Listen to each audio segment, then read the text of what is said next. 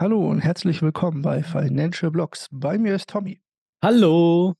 Und ich bin Alex. Tommy, ich bin krank. Und weil ich krank bin, habe ich natürlich gleich eine KI gefragt, was ich denn habe. Und was Machst du ist auch so? rausgekommen? Ne, mache ich nicht. Was ist rausgekommen? Also, ich frage normalerweise 'n Arzt, aber vielleicht ist es ja du bist der Vorreiter. Du bist ja schon mal die Zukunft, dass man in 3 Jahren sowieso immer nur noch 'ne KI fragt. Aber was ist rausgekommen? Was hast du? Krebs. Loading failed beim Statement, der Server war überlastet. Na ja, vielleicht ist es halt auch 'n 'n Anzeichen für 'ne Krankheit. Alex ist total überlastet. Alex geht jetzt in Schlafmodus. So ungefähr war das, ja. Na ja, also, kann man natürlich schön mit rumspielen und das wird auch unser Hauptthema sein. Direkt nach den News werden wir uns mal mit dem neuen Hype dieser Welt beschäftigen. Nach NFTs und Laufen und Grizzlybären kommen wir jetzt zu KIs. Und das gibt's direkt nach den News.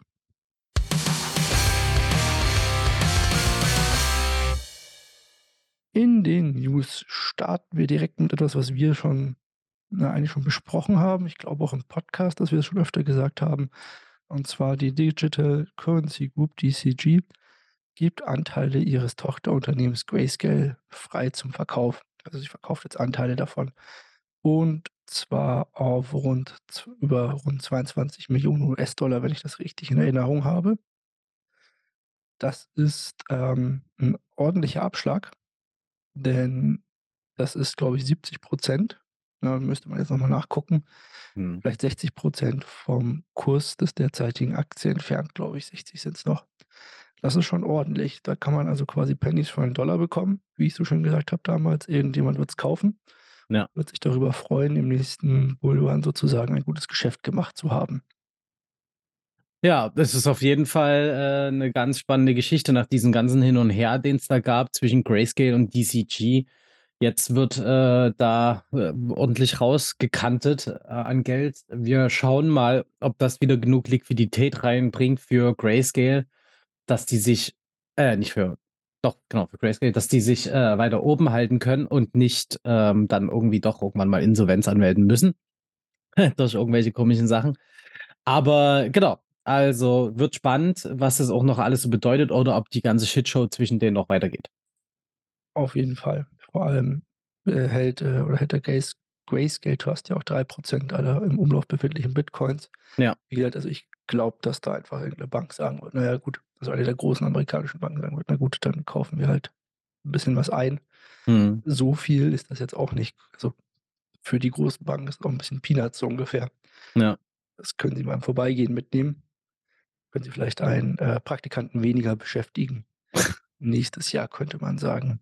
Mhm. Weniger beschäftigen tut vielleicht auch Binance. Na ja, äh, schauen wir mal. Das ist erst mal so 'ne Behauptung, die im Raum steht, aber ich glaube, mit der Aussage, äh, schließt du dich ganz viel Twitter-Usern jetzt wieder an, die, ähm, herausposaunen, dass Binance ja voll Wreck gehen wird. Aber woher kommt, äh, diese Annahme von manchen Twitter-Usern? Na ja, wahrscheinlich daher, dass, äh, Binance jetzt erst mal gesagt hat, außerhalb der USA dürfen, Leute keine US-Dollar-Transaktionen mehr benutzen, um ein oder auszuzahlen, äh, bei Binance. Bei der Äh, internationalen Überweisungen, ja. genau, Überweisung, genau. Ähm, genau, äh, also, ist jetzt nicht das 1. Mal, dass, äh, für bestimmte Teilbereiche auf der Welt irgendwelche Sachen kurzfristig verboten werden und weil man sich halt eben dieses ganze Debakel mit der Bank hinter den Transaktionen Silvergate, ja. anguckt. Genau, Silvergate. Da hatten wir ja auch schon drüber berichtet, äh, dass es da einige, äh, Vorwürfe gibt, die jetzt Liquidität angeht. Ich gehe eher davon aus, dass man sich jetzt gerade 'nen anderen Partner sucht und da das System umstellt und Silvergate schnell mal in den Wind schießt, um nicht in irgendwelche Liquiditätsprobleme geraten zu können, falls es mal wieder 'n Bankrun geben sollte. Aber ähm, genau, das, äh, sehe ich sehr entspannt im Gegensatz zu anderen Leuten, die jetzt schon wieder schreien: „Äh, Binance, äh, wir verlieren alle unser Geld“, alles dann total schrecklich. Genau. Das Ganze sehe ich auch so. Also, ich will noch mal klarstellen, also, Binance US ist davon gar nicht betroffen, also, der Ja. US-Ableger von Binance selber. Der 2. Punkt ist, dass ähm, geht drum, dass wir zum Beispiel aus Europa, Asien, Afrika oder sonst irgendwo der Welt Australien gibt's da noch, dann habe ich Südamerika, dann habe ich fast alle Kontinente aufgezählt, Mhm. ähm, keine US-Dollar-Überweisungen machen dürfen. Ja. Was nicht also auch an Binance machen dürfen. Das habe ich in meinem Leben, ich glaube, ein einziges Mal gemacht, eine US-Dollar-Überweisung an eine Kryptobank. Das hat Ewigkeiten gedauert, das war sackenteuer. Und, ähm, ja, also das Wire-Verfahren, was die da drüben haben wir haben ja bei uns SEPA, die haben Wire, ist, äh, ziemlicher Krampf, muss man dazu sagen. Ja, und man Und, muss auch ähm dazu sagen, dass halt international du da nicht der Einzige bist, der so was so gut wie gar nicht nutzt, denn nämlich nur 0,1 % aller Überweisungen von und also nach Binance und von Binance weg werden überhaupt in US-Dollar gemacht. Also, da sind andere Währungen viel, viel präsenter vertreten als jetzt der US-Dollar. Genau, in dem Fall ist es auch, denke ich, irgendwie weil die Leute werden halt dann in ihrer Heimatwährung irgendwie ein und auszahlen. Natürlich, ja. Von daher mal gucken. Außer oder sie kaufen es halt direkt mit der Kreditkarte, so ungefähr, Ja. und überweisen sie's auf die Kreditkarte wieder zurück und dann wird es eh in irgend 'ner anderen Währung umgewandelt, hin und her und so weiter. Hin und her geht es auch bei Bitcoin und damit kommen wir zu den NFT-News. Da bin ich ja mal gespannt. Wir haben Bitcoin und NFTs in einem Wort und in einem Satz. Werde ich jetzt gleich vom Blitz getroffen? Was meinst du? Bestimmt. Ich hoffe doch. Wahrscheinlich. Aber Also, diese Frevelei maßt sich jetzt ein Antrag Antrag, ein Proposal an, Bitcoin und NFTs zu verbinden, mehr oder weniger. Bedeutet auf der Bitcoin-Blockchain auch NFTs zu erlauben. Ich verstehe das Proposal nur bedingt, weil eigentlich kann ich ja jetzt schon einen Link in die Bitcoin-Blockchain schreiben. Das ist halt nur teuer, so ungefähr.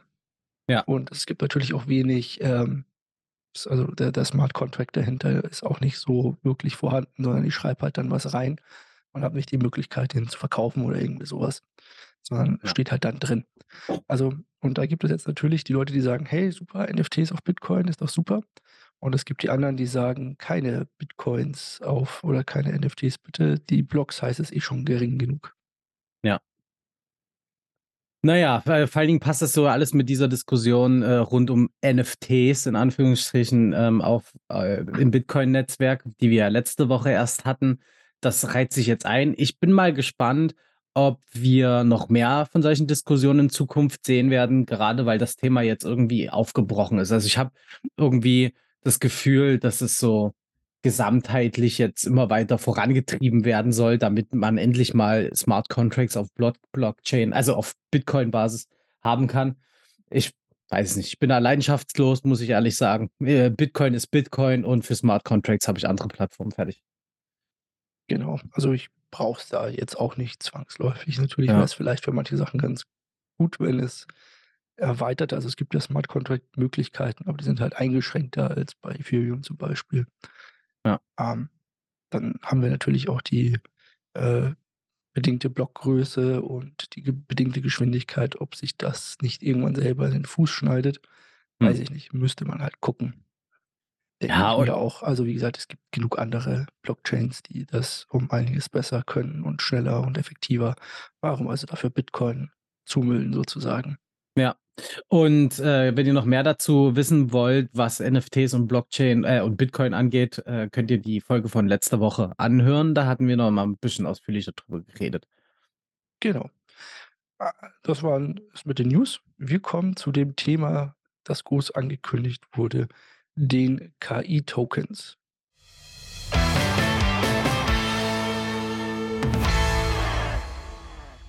Tokens. KI ist das neue Schlagwort überall. Gerade eben heute, Mittwoch, den 8. Februar, hat, äh, Alphabet 'n paar Zahlen veröffentlicht und seine eigene KI vorgestellt. Die Zahlen waren nicht so pralle, daraufhin ging der Kurs um 2 % runter. Als danach noch die KI abgestürzt ist, die da vorgestellt wurde, äh, ist der Kurs um irgendwie noch mal minus 6 % gegangen von den 2 %. Da merkt Wer man schon, was den Leuten wichtig ist. wer ist denn Alphabet? Äh, Google natürlich, aber das sollte jeder wissen, dass die guten Alphabeten, äh, Google, YouTube und so weiter sind. Und die haben Bernie vorgestellt. Was Bernie oder was Bert? Ich weiß es nicht mehr, so heißt KI auf jeden Fall. Irgendwie so was, ja. War auf jeden Fall so, dass der Aktienkurs ziemlich runtergerauscht ist. Wir sind also mitten im Hype-Thema. Und der Hype ist da auch schon begründet, ähm, in Aussagen wie von Beispiel von JP Morgan, die, äh, ja regelmäßig Umfragen starten, was denn das nächste Hype-Thema ist. Und das soll natürlich KI sein für die nächsten 3 Jahre. Hat Ja. Blockchain sozusagen abgelöst. Also, wir machen alles dicht, keine Blockchain mehr und werden zum KI-Podcast. Was hältst du davon? Äh, finde ich nicht so gut. Also, es liegt vor allen Dingen halt daran, dass ich mich wie viele andere da draußen nicht so richtig mit KI auskenne. Also, ich glaube, ich verstehe als ITler noch 'n bisschen mehr als andere, äh, ohne das jetzt arrogant meinen zu wollen. Aber das, äh, ist das größte Problem an der ganzen Thematik, dass da Leute über Sachen reden, von denen sie keine Ahnung haben. Und da will ich mich nicht anschließen und unseren Podcast dahin münzen. Da lasst uns doch lieber bei Blockchain bleiben, wo wir zumindest von uns mit Fug und Recht behaupten können, dass wir uns damit auch sehr intensiv auseinandergesetzt haben. Das ist natürlich klasse, dass es da sogar Überschneidungen gibt, denn es gibt natürlich auch Blockchains mit KI oder KI-Projekte auf Blockchains. Das trifft sich natürlich klasse. Eins vorweg, ich glaube, alle diese Projekte sind oder waren so gut wie tot von ihrem Volumen und ihrem Preisleveln her. Ich glaube, da war nichts dabei, was irgendwie großartig, äh, sich gehalten hat. Ich habe es jetzt nicht alle gecheckt, aber zumindest hatte ich so das Gefühl. Ähm, die sind jetzt natürlich wieder ordentlich nach oben gekommen. Einer dieser Token ist etwas, den wir ganz am Anfang mal im Podcast hatten, und zwar das RNDR, R-N-D-A, äh, oder Projekt.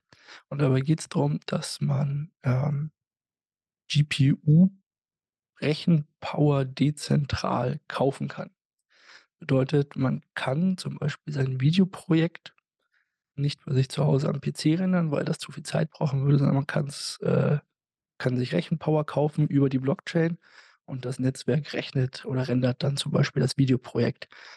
Da gibt es sogar tatsächlich Nutzen für. Also, das ist nicht nur so dahingestellt, sondern es gibt tatsächlich so 'n Plugin für, ähm, Adobe na, nicht Photoshop, sondern Lightroom, auch nicht. Ja, na ja, irgendwie so was in die Richtung. Ich weiß Ja, auch mir nicht, welches das grad der. Name nicht ein von von dem Ja. Adobe-Programm, äh, von dem großen Filmprogramm quasi, das dann aufwendig gerendert wird, ähm, wo man das dann tatsächlich, äh, rüber abwickeln kann und dann halt, äh, braucht man diesen Token und kann dann seine Rechenkapazität quasi in der Blockchain kaufen.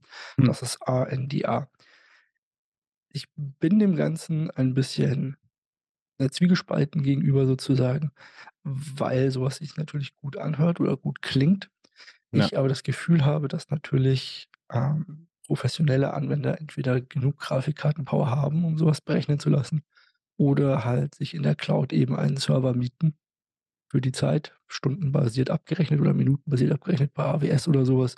Und der hat halt dann noch mal sehr viel mehr Rechenpower, denn immer alles, was dezentral ist, äh, kostet immer Performance.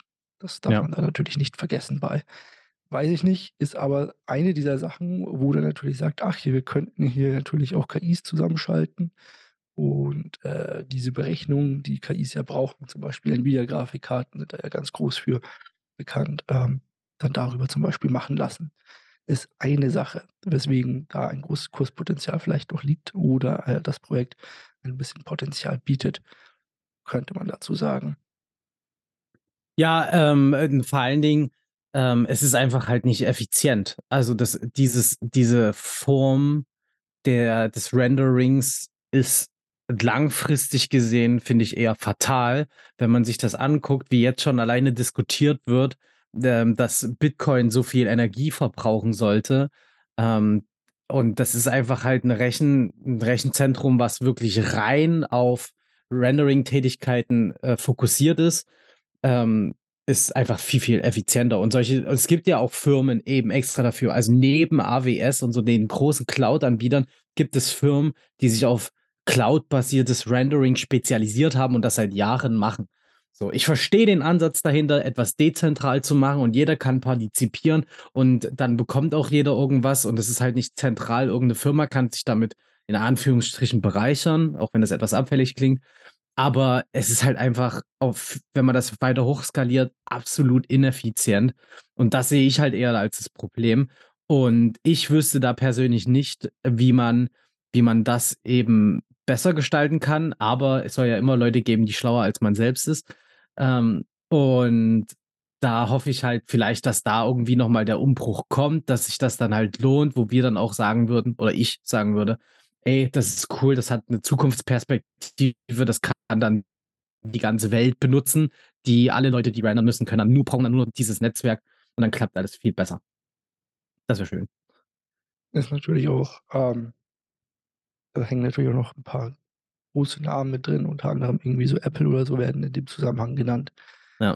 Muss man natürlich wissen, das ist natürlich gleich noch mal was. Aber wie gesagt, auch der Token war meines Erachtens nach so gut wie tot, wenn ich mich da recht dran erinnere. Ja, ja. Dann haben wir das Singularity-Net Projekt. Damit habe ich mich 'n bisschen auseinandergesetzt auch. Das ist 'n Cardano-Token. Könnte natürlich auch einer der Gründe sein, warum Cardano so gut durch die Decke geht. Ähm, der Token dazu heißt AGIX AGIX-Token. Und das Singletary-Netzwerk bietet schon jetzt 'n paar fertige Produkte an. Unter anderem geht's dabei darum, dass man KIs erstellen kann, also KIs selber erstellt oder KI-Dienste monetarisieren lässt, beziehungsweise es gibt schon welche, die monetarisiert sind. Dabei geht es unter anderem um KI-Dienste, die dabei helfen, einzuschätzen, ob ein Fahrer, Mensch, Schrägstrich Haus irgendwie, ähm, energieeffizient oder energiesparend sich verhält, um ihn dann dafür zu belohnen zum Beispiel. Das ist eine der etwas schlechteren, finde ich, äh, Mhm. Möglichkeiten.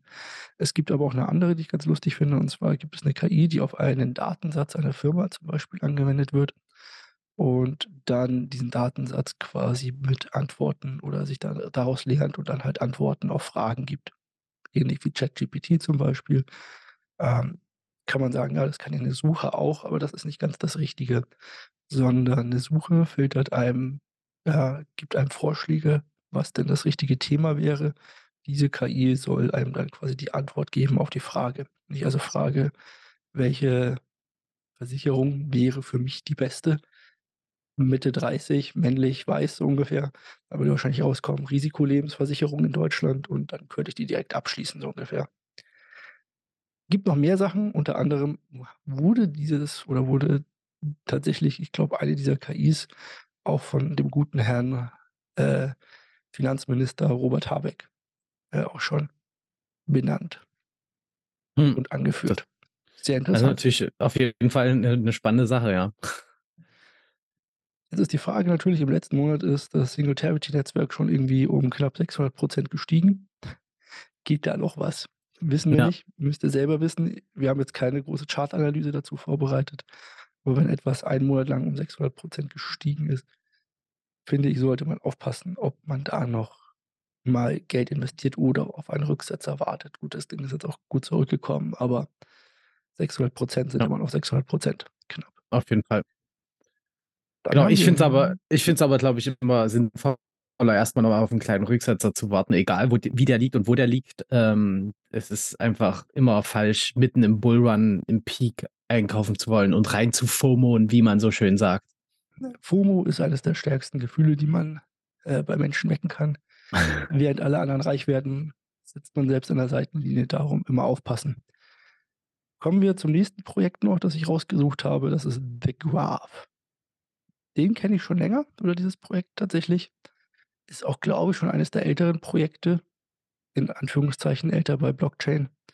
Dieses The Graph, ich habe nicht genau verstanden, warum es unbedingt mit der KI in Verbindung gebracht wird, denn eigentlich ist es ein Indexprotokoll. Das bedeutet, man gibt Daten rein oder schreibt APIs, die Daten angefordert werden und die sind dann standardisiert und können da veröffentlicht werden. Ich glaube, der Punkt ist, dass da eben diese Daten, ähm, genutzt werden können, um KIs zu füttern und dass das jetzt gemacht werden soll. So hatte ich das verstanden. Ja, aber dass deswegen hier, äh, 'n riesiger Preisanstieg dort kommt, Du ist halt schon wieder so als das 3. vom 4. ins 5. gedacht. Ja, der Hype ist real, der Hype ist real. Also, wenn dann jemand irgendwie ankündigt: „Ey, wir machen jetzt das mit AI“, und das muss man halt echt sagen, schreib irgendwo gerade AI drauf und du wirst auf jeden Fall innerhalb von einer Woche deine Gains mitnehmen können. Ähm, das, ähm, ist leider aktuell so. Ist wieder ein Hype-Thema, äh, und da ist immer die Frage, inwieweit das wirklich was jetzt mit dem eigentlichen Thema zu tun hat oder nicht. Ja, also ist quasi auch schon so 'n Ding aus der 2. Reihe, ist im letzten Monat, äh, über 150 % gestiegen, kommt auch gerade wieder zurück vom Kurs Ja. her. Müsst ihr auch wissen, wie gesagt, also, ähm, vielleicht lieber noch mal nachgucken.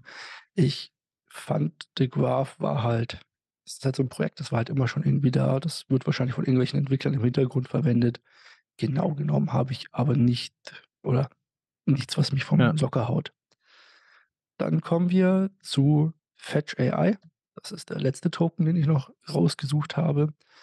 Und dieser zeichnet sich aus, dass er die Cosmos SDK verwendet, also quasi von L Atom, das oder Atom, das hatten wir ja schon öfter auch mal. Das ist so 'ne, äh, Blockchain und 'n Protokoll auch mehr oder weniger, das ganz viele unterschiedliche Blockchains miteinander verbinden möchte, um dort, äh, mehr zu gewährleisten, dass dort mehr äh, gemacht werden kann, also der Austausch besser verstellt. Ähm, auch hier, ähm, sollen verschiedene AIs bereitstehen, wenn ich das richtig in Verbindung, äh, sieht äh, wenn ich das richtig habe, die unter anderem auch Daten durchsuchen und so weiter, wie halt oben schon. Auch ein interessantes Thema von daher. Aber, ähm, vor allem, weil's halt, äh, auf der Cosmos SDK arbeitet, vielleicht, ähm, am besten mit geeignet. Kann man natürlich so nehmen oder so sagen. Ähm, aber ich habe dazu tatsächlich jetzt nicht die großen oder die großen Use Cases bisher gefunden. Im Gegensatz zum Beispiel wie bei dem Singularity. Ja. Also, müsst ihr wissen, ähm, den Kurs müsste ich raussuchen. Den habe ich grade nicht offen, den habe ich geschlossen, prima vorbereitet. Ich schaue mal ob ich den auf die Schnelle finde. Da Ansonsten kann habe das ja jeder mal schnell an anschauen, äh, weil Ich habe ihn morgen ist er ja schon ihn wieder anders. Ja, genau, aber im letzten Monat halt 200 % gestiegen, kommt auch grade wieder zurück. Also, wir sehen grade so 'n Stark. Rücksetzer bei diesen ganzen AI-Sachen. Von daher sind das mal die Vorstellungen, die ich dazu habe, damit wir auch dieses Hype-Thema mitgenommen haben sozusagen. Und ihr wisst ja, schön klicken, kommentieren und uns ein Like dalassen, damit wir auch zukünftig solche schönen Themen hier mitnehmen können. Das wäre super.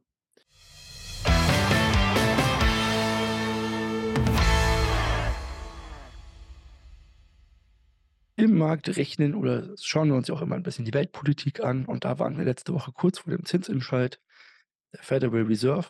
Und anders als von mir und wahrscheinlich auch vielen anderen erwartet, hat Jerome Powell nicht auf den Putz gehauen und alles zusammenfallen lassen an Daten und Kursen, die da waren, sondern er hat eigentlich das genaue Gegenteil gemacht. Er hat so 'n bisschen, ja, passiv so 'n bisschen desinteressiert gewirkt quasi auf die Fragen, fand ich auch sehr lasch geantwortet. Und vor allem hat er immer von Desinflation gesprochen, also nicht mehr von einer Inflation, die sich festsetzt, sondern von Desinflation. Und das hat er sehr häufig gemacht, was also anscheinend bewusst war, Ja. dass er dieses Wort auch sehr häufig verwendet hat. Also, er hat sich Das sehr taubenhaft verhalten. Genau, das haben wir ja beim letzten Mal erklärt, Tauben quasi, dass, äh, er den Markt nicht runterdrücken möchte, falkenhaft, wenn er aggressiv wäre und den Markt quasi oder die Zinsen noch höher, setzen möchte. Allerdings ist es auch so, dass er keine Aussage dazu getätigt hat, wo denn der Zinsgipfel liegt oder welche Zinsschritte denn noch folgen werden, wie viele. Er sprach aber von Zinsschritten, also sind's mindestens noch 2, die kommen werden. Bedeutet, das ist schon mal mehr, als der Markt eigentlich mal eingepreist hatte. Und des Weiteren haben wir dann auch direkt im Nachgang nein, nicht direkt im Nachgang, aber haben wir dann Arbeitsmarktdaten am Freitag noch bekommen, glaube ich, war's.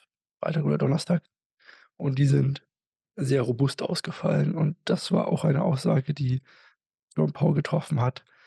Er wird sehr stark auf die Daten reagieren und da gelten die Arbeitsmarktdaten als einer der Hauptindikatoren, auf die er guckt oder auf die die Fed besser gesagt guckt, um zu sagen, wenn der Arbeitsmarkt sich nicht entspannt, könnte es auch keine, äh, Disinflation richtig geben und auch keine Zinslockerung oder ein Aufhören des Zinsen anzuziehen. Ist 'ne interessante Art und Weise, hat Ja. aber die Märkte dazu gebracht, noch 'n bisschen nach oben zu gehen. Zumindest die traditionellen Märkte, Bitcoin eher so 'n bisschen im Seitwärtstrend in der Zeit gewesen. Ja, und vor allen Dingen, was halt auch, äh, da 'n interessanter Aspekt ist, wie sich eben, äh, die Klassiker, ähm, vom äh, der Dollarpreis im Zusammenhang mit Kryptowährungen verhalten, weil sonst hatten wir immer die Punkte, dass, äh, geht der Dollar hoch, geht Bitcoin runter und umgekehrt der Fall. Und, äh, diesmal springen wir 'n bisschen aus der Routine heraus und verhalten uns eben nicht mehr so, was, äh, total interessant ist und vielleicht dafür sorgt, dass wir uns langsam wieder endlich mal vom klassischen Markt etwas entkoppeln mit den Kryptowährungen. Was ich begrüßen würde, aber schauen wir mal. Müssen wir gucken. Also, auf jeden Fall die, äh, Zinsentscheidung oder die an den Tag selber gab's wieder 'ne sehr hohe Korrelation mit dem S&P 500. Das stimmt, ja. Das war also da war noch nix von Entkoppeln zu spüren, sozusagen. Wir haben jetzt noch, ähm, für den Monat oder für die Woche besser gesagt, ein paar, äh, Themen, ein paar Termine natürlich auch mit drin. Direkt am Donnerstag, wenn hier quasi die Folge hier veröffentlicht wird, kommt der Verbraucherpreisindex von Deutschland raus. Und der soll nach oben gehen. Von 9,6 auf 10 ist die Prognose hier. Dann haben wir das Verbrauchervertrauen am Freitag für die USA, der Uni Michigan. Das ist sehr wichtig. Dort wurde mit einem Rückgang gerechnet, also weniger Verbrauchervertrauen. Was natürlich dazu führen könnte, dass, ähm oder was eher anzeigt, dass die Verbraucher quasi eher zurückhaltender werden mit ihren Ausgaben. Und dann haben wir am Dienstag noch das Bruttoinlandsprodukt für die Eurozone fürs, äh, letzte Jahr, glaube ich, wenn ich das richtig in Erinnerung habe, auf jeden Fall fürs Quartal. Und wir haben auch am Dienstag den Verbraucherpreisindex für exklusive Nahrungsmittel und Energie sozusagen. Und das wird natürlich sehr interessant, wie sich der Verbraucherpreis dort entwickelt. Es wird hier wieder mit einem Anstieg äh, mit einem Rückgang gerechnet, Entschuldigung, von, ähm, 5,7 auf 5,3, also weitere Disinflation sozusagen die wir dort sehen werden oder sollen. Also, sehr interessant. Dass bei uns das Ganze wieder nach oben geht, könnte man oder könnte man äh, müsste man sich anschauen, was dafür die Ausle äh, Probleme waren. Auf jeden Fall eine Woche, die zwar nicht viele, äh, Termine hat oder nicht so viele, wie wir es manchmal gewohnt sind, aber doch ein paar sehr wichtige mit dabei. Kommen wir zum Kryptomarkt, oder? Machen wir mal was richtig Gutes. Ich bitte dich. Was hast du denn im Kryptomarkt als Gewinner der Woche? Äh, ich habe tatsächlich, ähm, The Graph, der hat sich in die Top 50 katapultiert Mhm. und steht aktuell bei mir immer noch mit 100 % Gewinn, roundabout. Das ist halt, äh, 'ne Hausnummer, die wir schon lange nicht mehr genannt haben. Ja. Ja, The Graph ist es dann. Der hat, äh, ordentlich hat sich in die Top 50 geschmuggelt. Ist auch 'n sehr netter Chart, der sieht so 'n bisschen aus wie so 'n kleiner Anstieg von so 'nem Berg und dann geht's einmal so 'n Satz nach oben. Sehr interessant auf jeden Fall. Muss man schon sagen. Ansonsten haben wir einen, ja, ich sage mal, seitwärts gerichteten Markt so 'n bisschen. Also, die Marktkapitalisierung geht 'n bisschen hoch von Krypto insgesamt. Die Bitcoin-Dominanz nimmt 'n bisschen ab. Die Altcoins und hier natürlich auch vor allem die KI-Altcoins haben ordentlich zugelegt, weswegen das natürlich auch mit eine Rolle spielt. Da haben wir ja richtige Gains gesehen die, äh, noch nicht alle wieder abverkauft wurden. Darum sind wir runter auf 40,5 Marktdominanz von Bitcoin. Und Bitcoin hat sich, ja, 'n bisschen von seinem Ziel, was wir ja ausgelobt hatten, in 25.000 entfernt, nimmt aber derzeit wieder Anlauf, so wie's ausschaut, wieder nach oben zu kommen. Ich bin mal gespannt, ob wir das hinkriegen, dort durchzukommen. Sollten wir das nicht schaffen, könnten wir, wie gesagt, wieder runterfallen auf die 21.700, glaube ich, waren's beim letzten Mal. Oder waren's 20.000? Ich glaube, 20.700 waren's, Ja. was so unser nächstes Level sein sollte an Unterstützung. Dort sehe ich äh, da könnten wir natürlich landen, falls sich irgendwas hier ändert. Erfahrt ihr es natürlich auch bei uns dann spätestens im Wochenrhythmus. Das Kryptoportfolio. Ich bin immer noch dabei, die Daten zu sortieren. Ich habe es aber schon mal 'n bisschen hinbekommen. Wir sind immer noch mit ungefähr f 60 % im Minus insgesamt. Ähm, Bitcoin hat sich zu einer der größten oder war ja schon von die größte Position, hat das bisschen ausgeba baut. Insgesamt, ich würde diese Woche muss ich kurz durchgucken ist alles nicht so ist alles so 'n bisschen im Seitwärtstrend. Deswegen ich da so 'n bisschen vor mich hingucke. Hm, ich glaube, ich würde dann mal Cardano nachkaufen. Ah, da habe ich schon lange nicht mehr. Und, äh, ist ja jetzt grad hier Fanboy-mäßig mit AI und so. Ich habe gehört, die machen was damit. Genau. Ist natürlich auch was, aber es kommt auch bald, wenn ich das richtig im Hinterkopf habe, 'n neues Update. Dazu können wir natürlich auch was berichten, weil ich glaube, Cardano soll fertiggestellt werden. Was? Ja. Nein. Doch, ich glaube, da Ah. was zwitschern gehört zu haben, aber das mache ich Was äh, zwitschert, ne? Was was twittert? Du hast dir was twittern lassen? Genau, deswegen äh, aber das mache ich erst, wenn's soweit ist. Okay, Cardano ist alles klar. aber auch 'n heißer Tipp von mir. Da ist grade heiße Akku Akku Akimil das dort kaufen grade ganz viele Wale ein. Ja, sehr gut. Mal gucken. ich lege mich jetzt hin quasi und, äh, schlafe 'n Ründchen, weil man wie man gehört hat, ja, ich noch ein wenig krank bin. Ja, und ich wünsche dir dann nächste Woche viel Spaß ohne mich. Ich denke an der Skipiste auf der Skipiste an dich.